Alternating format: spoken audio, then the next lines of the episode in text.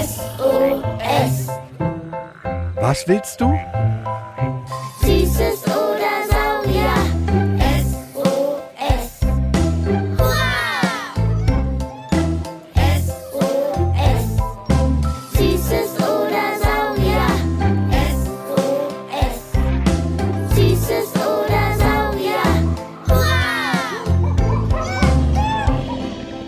Podcast über alles, was krabbelt, Stampft blubbert. und fliegt. Wir haben Süßes. Und wir haben Saurier. Heute mit Euren Fragen quer durch den Tiergarten. Von echten Einhörnern, Ponys in Kinderzimmern bis zu kleinen Babys, die der Mama in den Beutel pinkeln.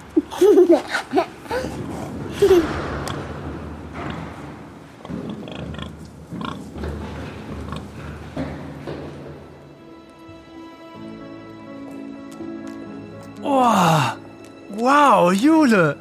Wie verrückt das ist, wieder hier zu sein. Im Museum für Naturkunde Berlin. Nach so langer Zeit. und die ganzen Skelette und Tiere sind auch noch da. Wenn es hier so ruhig ist, ist es auch irgendwie ein klein bisschen gruselig. Also es riecht irgendwie so nach Abenteuer. Wie zum Beispiel der Jaguar da. Guck, er springt und hascht nach den Aras. Als haben die ganzen Tiere eine Geschichte zu erzählen und warten nur darauf, uns mitzunehmen. Warum schleppst du denn dieses leuchtende große Glas mit dir rum? Das ist unser Viel-Fragenglas. Alle Fragen, die ihr uns eingesendet habt, habe ich auf Zettel geschrieben und in das Glas getan. Und ja, eure Fragen von euch da, vorm Radio oder mit den Kopfhörern auf dem Kopf. Alles, was ihr uns per E-Mail und Sprachnachricht gefragt habt, ist in diesem Glas. Und weil das magisch und geheimnisvoll ist, leuchtet das so schön. Und was willst du hier damit?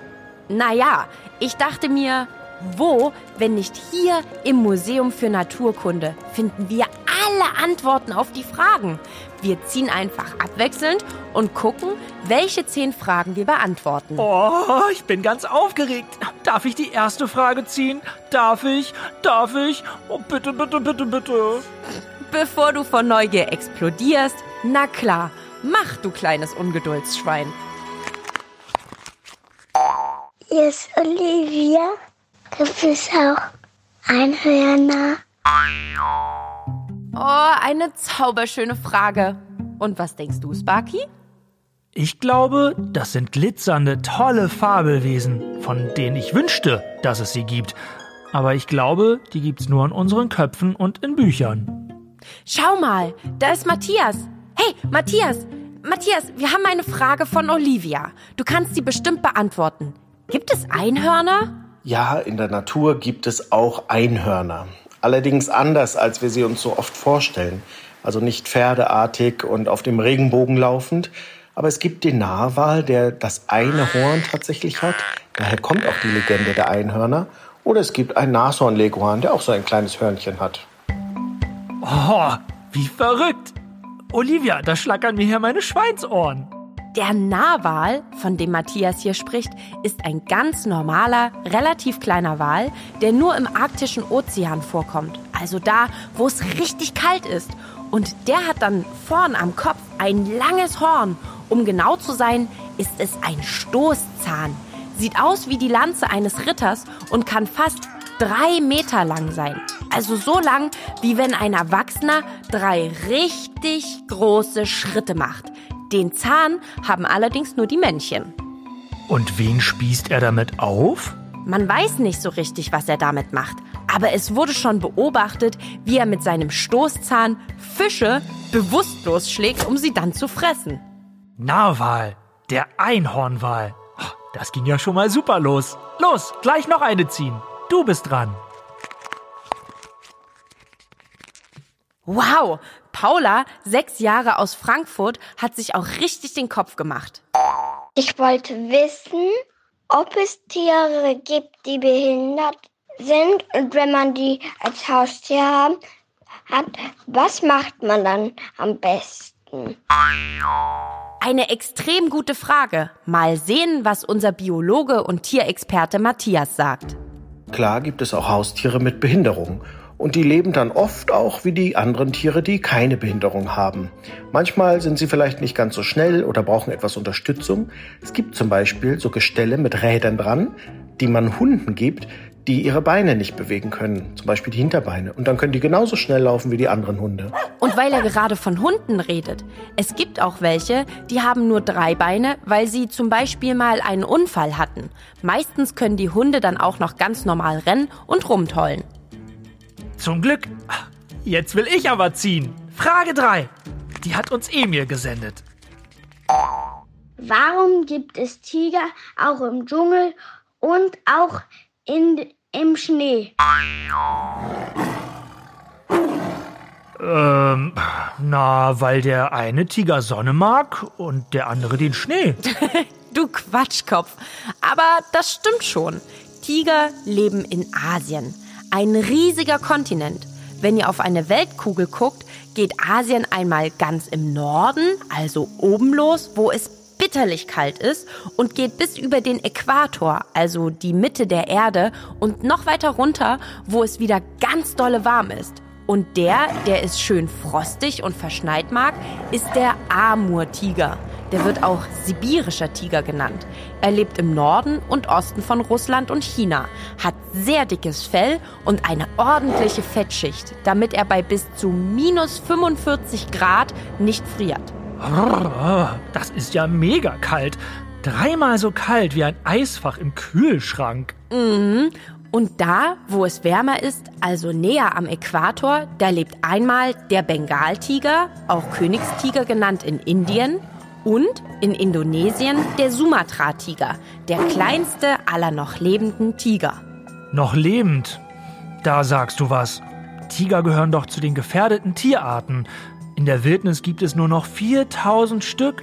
Weltweit. Gar nicht mal so viele. Tiger scheint ihr zu mögen. Frage 4 von Lennart ist auch noch mal ziemlich spannend. Warum haben Tiger Streifen? Oh, das weiß ich. Die Streifen sind zur Tarnung da, bei der Jagd, dass die Beutetiere sie nicht sehen können. Durch die Streifen verschwindet der Tiger quasi im Gras oder im Dschungel zwischen den Blättern und in der Steppe. Und wisst ihr was? Auch wenn der Tiger sich in die Sonne stellt, bleichen seine Streifen nicht aus. Nicht so wie bei Sachen, die zu lang in der Sonne stehen. Die Tigerstreifen bleiben schwarz. Sparky, du kleine Witzwaffel. Los, ich will wieder ziehen. Halbzeit. Frage 5. Die hat uns die vierjährige Ava aus Leipzig gesendet. Kann ich ein Pony in meinem Zimmer halten? Ne? Auch wenn ein Pony ein kleines Pferd ist, so ist es eben doch ein richtiges Pferd und das gehört nicht ins Zimmer. Also zum einen braucht das Pony mehr Bewegung, es macht aber auch ganz viel Dreck und irgendwann würde es auch anfangen, das Bett anzunagen. Also ein Pony kann man sich leider nicht ins Zimmer stellen. Und was das für eine Schweinerei wäre, liebe Ava. So ein Pferd äppelt alle drei bis vier Stunden und pinkelt drei bis zehn Liter am Tag. Also so viel wie in einen Wischeimer passen. Oh, oh weh, da würde Ava ja irgendwann wegschwimmen. Schau mal, hier Sparky, die Mäuse. Guck, wie sie am Brötchen knabbern. Oh, die sind schon echt niedlich, so kleine Mäuse. Auch wenn sie natürlich in der Stadt Krankheiten übertragen können. Aber Sparky, bestimmte Mäuse, die kann man auch als Haustiere halten. So wie Wilma. Von ihr kommt Frage 6. Ich habe zwei Rennmäuse und ich würde die gerne mal aus dem Terrarium rausnehmen. Aber es geht schlecht, weil wenn ich da von oben reingehe, dann erschrecken die sich halt immer. Wie könnte ich das denn am besten machen, weil ich würde die so gern auch mal rausnehmen. Ah, Sparky, warte kurz. Ich flitz mal eben zu Sebastian. Den habe ich da drüben gesehen, der kennt sich mit Mäusen aus. Sebastian, du, Wilma will ihre Rennmäuse auf die Hand nehmen, aber sie laufen vor ihr weg. Hast du eine Idee? Zu den natürlichen Feinden der Rennmäuse in freier Wildbahn gehören Greifvögel. Und auch wenn deine Rennmäuse bei dir zu Hause sicher sind, ist die Angst vom Angriff von oben tief in ihnen drin. Mein Tipp, Wenn sie auf der einen Seite vom Terrarium sind, komm langsam von der anderen Seite und bring die Hand langsam herunter. Generell keine ruckartigen Bewegungen, dann halten sie dich sicher nicht mehr für einen gefährlichen Vogel. Weil sie Fluchttiere sind, sind sie ganz schön schnell von uns Menschen gestresst. Deshalb brauchen sie auch viel Platz bei euch und Möglichkeiten, sich zu verstecken. Sebastian empfiehlt auch, dass ihr mindestens zwei Mäuse haltet. Aber aufpassen, Weibchen und Männchen getrennt, sonst bekommt ihr alle fünf Wochen ganz viele Mäusebabys. Heidewitzka, das wäre kein Spaß. Und ich habe noch einen Tipp für euch. Hört doch mal in unsere Folge Bella, Pfiffi und Carly rein. Da ging es komplett um Haustiere und was sie mögen und was nicht. So, Jule, du bist wieder dran. Frage 7. Jetzt quiek ich nicht mehr, denn seit unserer Spinnenfolge habe ich keine Angst mehr vor ihnen. Hier eine Frage von Alice. Warum hat die Kreuzspinne ein Kreuz auf dem Rücken? Sparky, Spinnenexpertenschwein. Bitte übernehmen Sie die Antwort.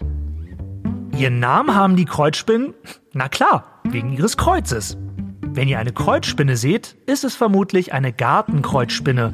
Und wenn ihr sie genau anguckt, seht ihr, dass das Kreuz eigentlich mehrere längliche Flecken und Punkte sind. Die Fleckchen entstehen bei der Spinne durch die Verdauung und den Stoffwechsel und sammeln sich da unter ihrem Chitinpanzer, also dem Panzer vieler Insekten, Krebstiere und eben auch Spinnen. Und auch noch wichtig, anders als viele denken, für den Menschen sind Kreuzspinnen nicht giftig, nur für andere Lebewesen. Das habe ich in unserer Folge Im Netz der Spinnen gelernt. Hört da doch noch mal rein. Und jetzt bin ich wieder dran. Oh Mann, ah, schon Frage 8. Da sind wir ja fast schon wieder durch. Und das macht so einen Spaß. Hanne, 10 Jahre alt, will wissen, Ob sich ein Vogel und ein Eichhörnchen miteinander unterhalten. na Jule, wenn du ein Tier wärst, wärst du ja ein Eichhörnchen. Was sagst du? Na klar können die das. Eichhörnchen können alles. Süß sein, Nüsse knacken und wenn sie gesprungen sind, landen sie in Superheldenpose. Dann können die natürlich auch mit Vögeln reden. Mal sehen, was unser Tierkommunikationsexperte Matthias dazu sagt. So richtig können sich Vogel und Eichhörnchen nicht unterhalten. Sie können zum Beispiel nicht sagen, was hast du für morgen geplant.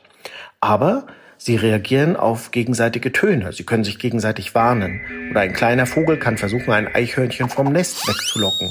Oder ein Rabe kann auch mal schimpfen mit einem Eichhörnchen und sagen, verschwinde von meinem Nest. Also sprechen wie Menschen? Nein. Aber Eichhörnchen hören den Vögeln zu. Wenn der Vogel hektisch rumpiept und Alarm schlägt, weil ein Raubvogel kommt, dann verstehen die Eichhörnchen das und verstecken sich. Und so wie du, Jule, freuen sich Eichhörnchen auch über Vogelgesang. Die entspannen sogar dazu. Wenn nach so einer Gefahr ein Vogel fröhlich zwitschert, entspannt sich auch das Hörnchen. Ich sag doch, sie sind einfach Superhörnchen. Apropos sprechen, hier hat noch wer eine Frage zu dir, Sparky, dem Schlauschwein der Berliner Sparkasse gestellt. Und zwar Oskar aus Berlin. Ich frage mich, ob Schweine wirklich sprechen können. Na und ob wir das können? Das musst du ja jetzt sagen. Äh, grunzen. Naja, du weißt, ich vertraue da lieber auf unseren Fachmann Matthias. Schweine produzieren viele Töne. Sie grummeln oder grunzen und damit sprechen sie auch untereinander. Sie sagen zum Beispiel, ah, schön, dass du da bist oder verschwinde hier von meiner Ecke oder wie auch immer. Und dann gibt's natürlich Schweine, die richtig sprechen können, so wie Sparky. Edge Badge, sag ich doch. Ich kann sprechen. Ja, ja, weil du das sprechende Superschlauschwein Sparky bist. Ein Originalschlauschwein und das einzige seiner Art. Aber im Ernst, es gibt schon bestimmte Laute bei euch Schwein. Wenn ihr Angst habt, quiekt ihr. Oder wenn die Sau ihren Babys sagen will, ran an die Zitze, aber flott, dann grunzt die in einem ganz bestimmten Rhythmus.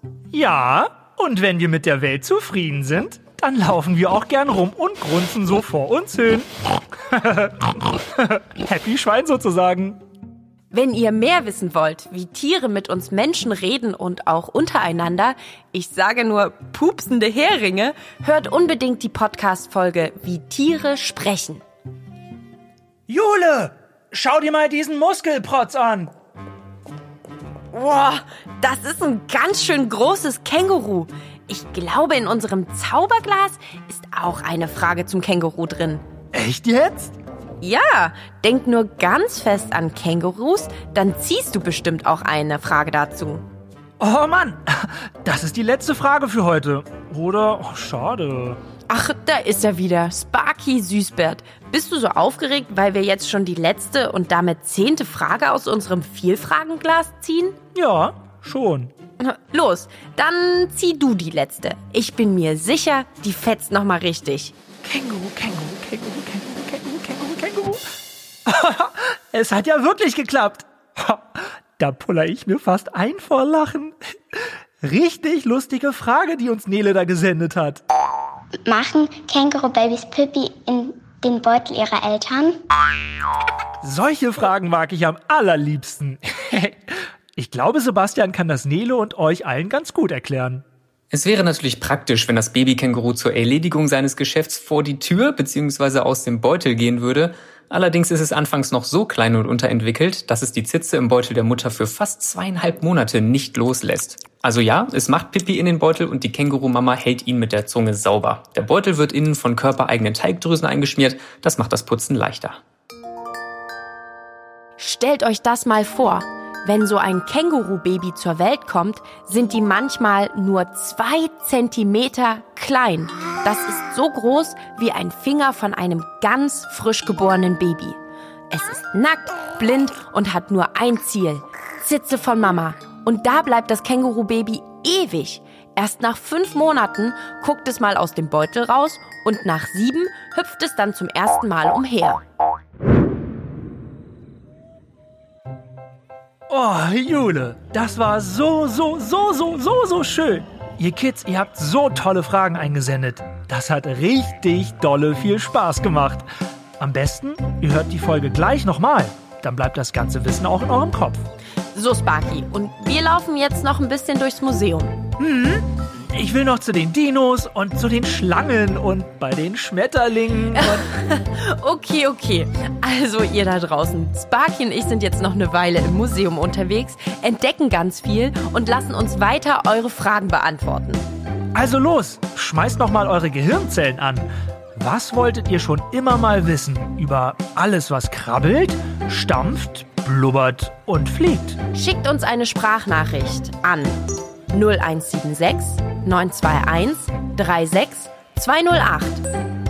Und damit ihr nicht verpasst, wann es weitergeht, abonniert den Süßes oder Saurier Podcast und wir freuen uns, wenn ihr uns eine Bewertung dalasst. SOS. Was willst du? Süßes